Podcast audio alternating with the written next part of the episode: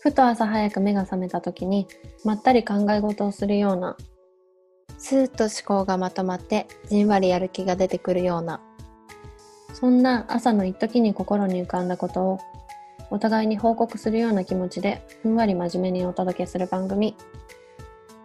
明け方4時半いつ未来の二人ごと。おはようございます。いず未来の泉です。未来です。今日は一日一日を実感して生きるための工夫についてお話ししていきたいと思っています。なんでこのトークテーマにしようと思ったの？結構コロナが大きかったんだけど、出かけなくなっちゃって、一日の変化がすごい少なくなっちゃったんだよね。なんか家にいる時間が増えて、まあそれはなんかおうち時間楽しもうみたいな感じで逆に新しく見つけることもあったんだけど外に出ないと昨日と今日が地続きになってる気がしたりとかなんか感覚が鈍ってるのがちょっと怖いなって思ってどうしたら一日をちゃんと区切って生活できるのかなっていうのをね考えたんだよ。うんね日めくりカレンダーを買ったの。うんだからね急に思い立って買ったんだけどうんなんかもう15日とか今日何曜日だっけみたいなのとかなんか自分の曜日感覚とかがなくなってるなと思ってもうさ最初に話したみたいに毎日が地続きなの。うん。だから一日の区切りをつけるためとかにも日を感じる行為を作りたくってうん。それがちょうどいいのが日めくりカレンダーだなと思って買ってみた。うん。だね。どうだった？結構正解だなと思って。よかった買って。あでね買ったカレンダーがねなんか月の満ち欠けが毎日見れるの。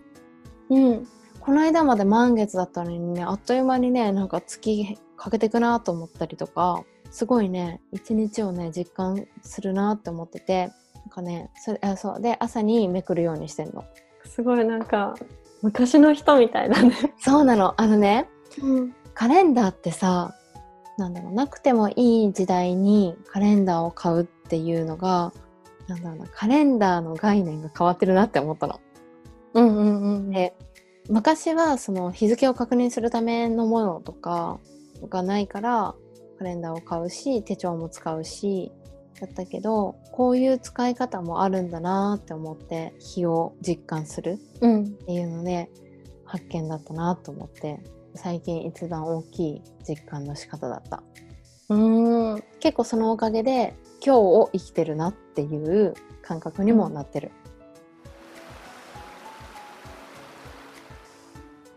私は娘がいるからこの時間にこれをするみたいなのがたくさんあって娘の時間を整えてあげないといけないから朝9時台に離乳食あげるとか夜の8時台にお風呂に入れて9時には寝かせるとかなんかルーティンが決まりすぎてて毎日同じことの繰り返しだなって思うようになったの。だから、えー、と夜9時以降が自分の時間なんだけどその時間をどう充実させるかとか一日のことをちゃんと振り返るといいなって最近気づいて寝る前にノートを書いてるんだけど自分にとって必要な時間と欲しい時間と減らしたいと思う時間を3つ書き出したの。へえ気になる。で必要な時間は家族との時間。なんか娘ともっと遊んであげたらよかったって寝る前に思うんだったらなんか集中して娘と遊ぶ時間を作りたいなと思うし夫とちゃんと話す時間を持つとかも大事にしたいなと思ってて。でそのためにはちゃんと休息を取る時間も必要。うん。だから寝る時間を削るっていうのは良くないなって思う。自分がちゃんと100%でいるためにちゃんと寝る時間は減らさないでいる。うんで家事を丁寧にする毎日朝起きたら掃除機かけて部屋の掃除をするんだけどやってないとやっぱモヤモヤしてくるから自分の心の平和を保つためにちゃんと家事はする。なるほどで寝る前にこういう考え事をする時間っていうのも必要だから振り返るというか考え事をしてから寝るっていう風にしててで次の欲しい時間っていうのは本を読む時間が欲しくてうん。今読みたいなって思ってる本があるんだけどずっと読めずにいる。であとちょっと調べ事をしたいこともいくつかあるのにできてないからそういうインプットをする時間が欲しくて減らしたいって思う時間が SNS うん。でも情報としてためにもなることもあるから時間を限ろうと思ってて最近 Facebook をやめてでインスタを、えっと、見る時間を減らすのとフォローしてる数をもっと減らして本当に必要最小限にしようとちょっとずつやってるかな。すごい。結構生活見直してるね。うん。時間が足りないなって思うようになった。うんうん。一日の終わり頃に必ずその日の写真を見返すの。へえので家族とかでやってるその画像共有アプリがあるんだけどそこにアップするついでに今日どういう一日だったかなっていうのを振り返るのとなんか365日の日記を書くアプリがあってそれは子育て用のものなんだけどそこに一日の中で一番印象的だった娘の写真娘との写真をあげて今日はどういう成長があったか？っていうのを一言ずつ書いていくっていうのをやってる。なんかできるようになったこととなんかできなくなっちゃう。成長するにつれてできなくなっちゃったこととかもあるからそういうのを忘れたくないなと思って書いてる。まさに実感だ。うんそれは実感できるかも。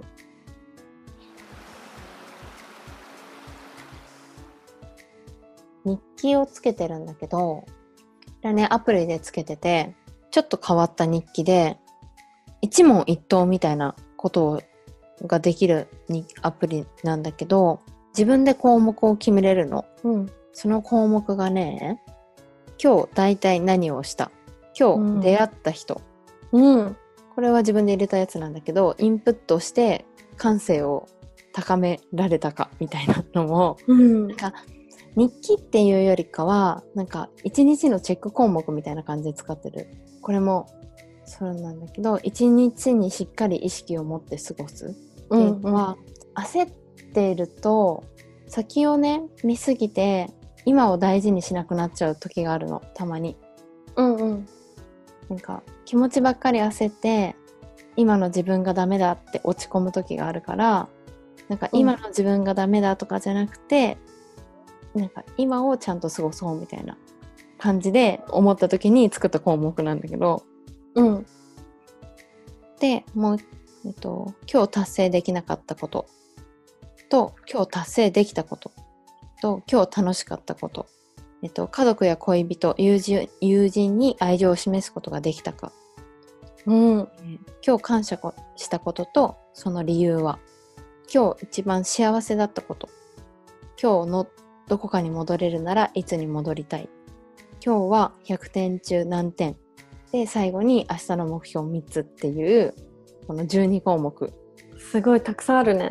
たくさんある。でもね一言全部みたいな感じ。ね。うん。そう。全部うんそうなんだよね。ちょっとねどれもね減らせないぐらいね、大事な感じ。でもね書いてて気づくことが本当に多くって今日一番幸せだったことってね意外と書けなくって。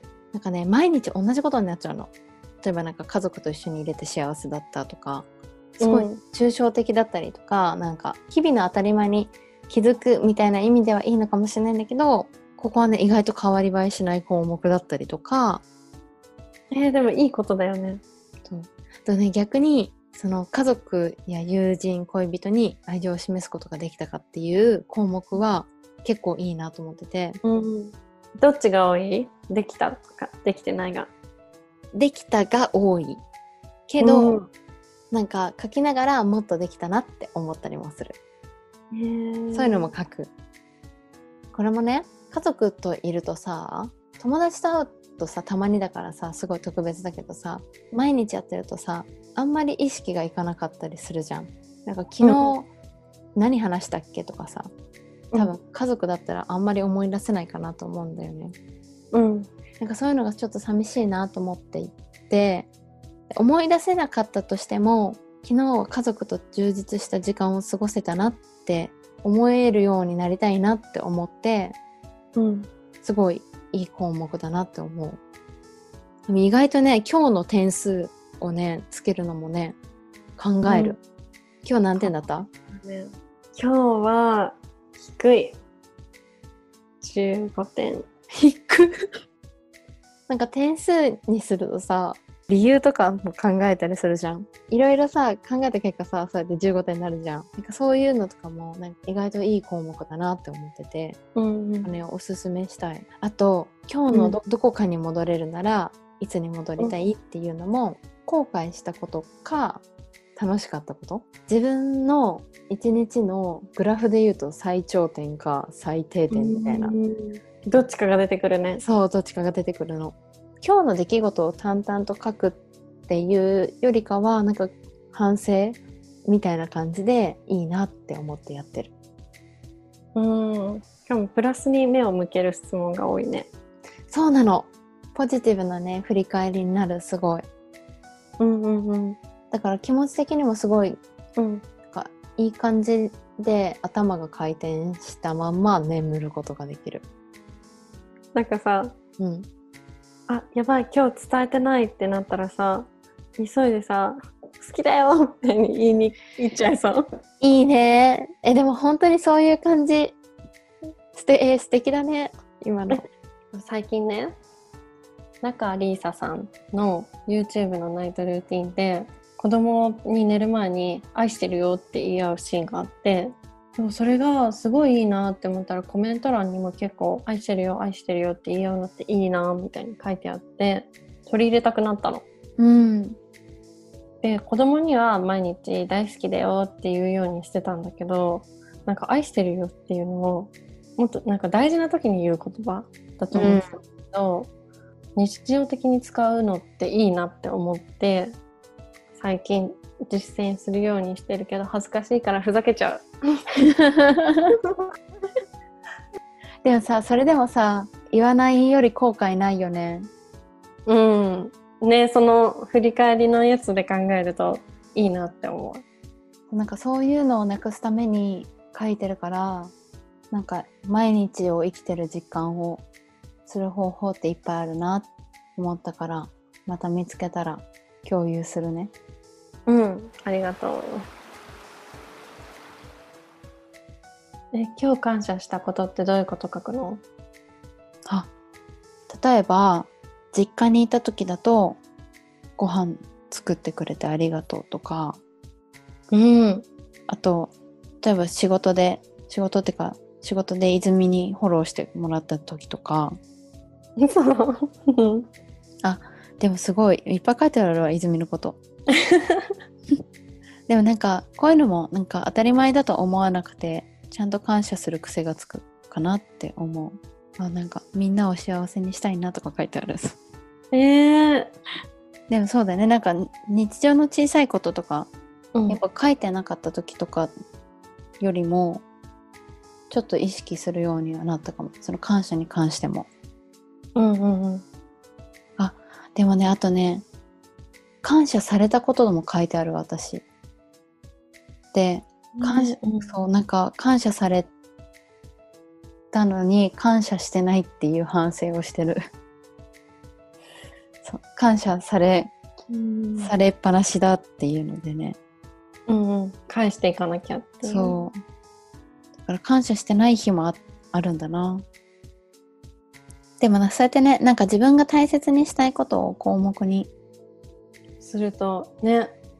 いいねちなみにアプリ派だったらグリッドダイアリーだえなんかねちょっと寝ぼけて書いたのかわかんないんだけどうん。新しく学んだことや初めてしたことは何っていう項目があってうん。それにね陣内智則って書いてあるのじゃあそろそろエンディングのお時間です。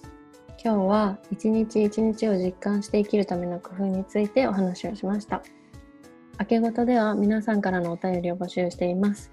インスタグラムの DM または Gmail にて受け付けています。Gmail アドレスは明けごと 0430-gmail.com です。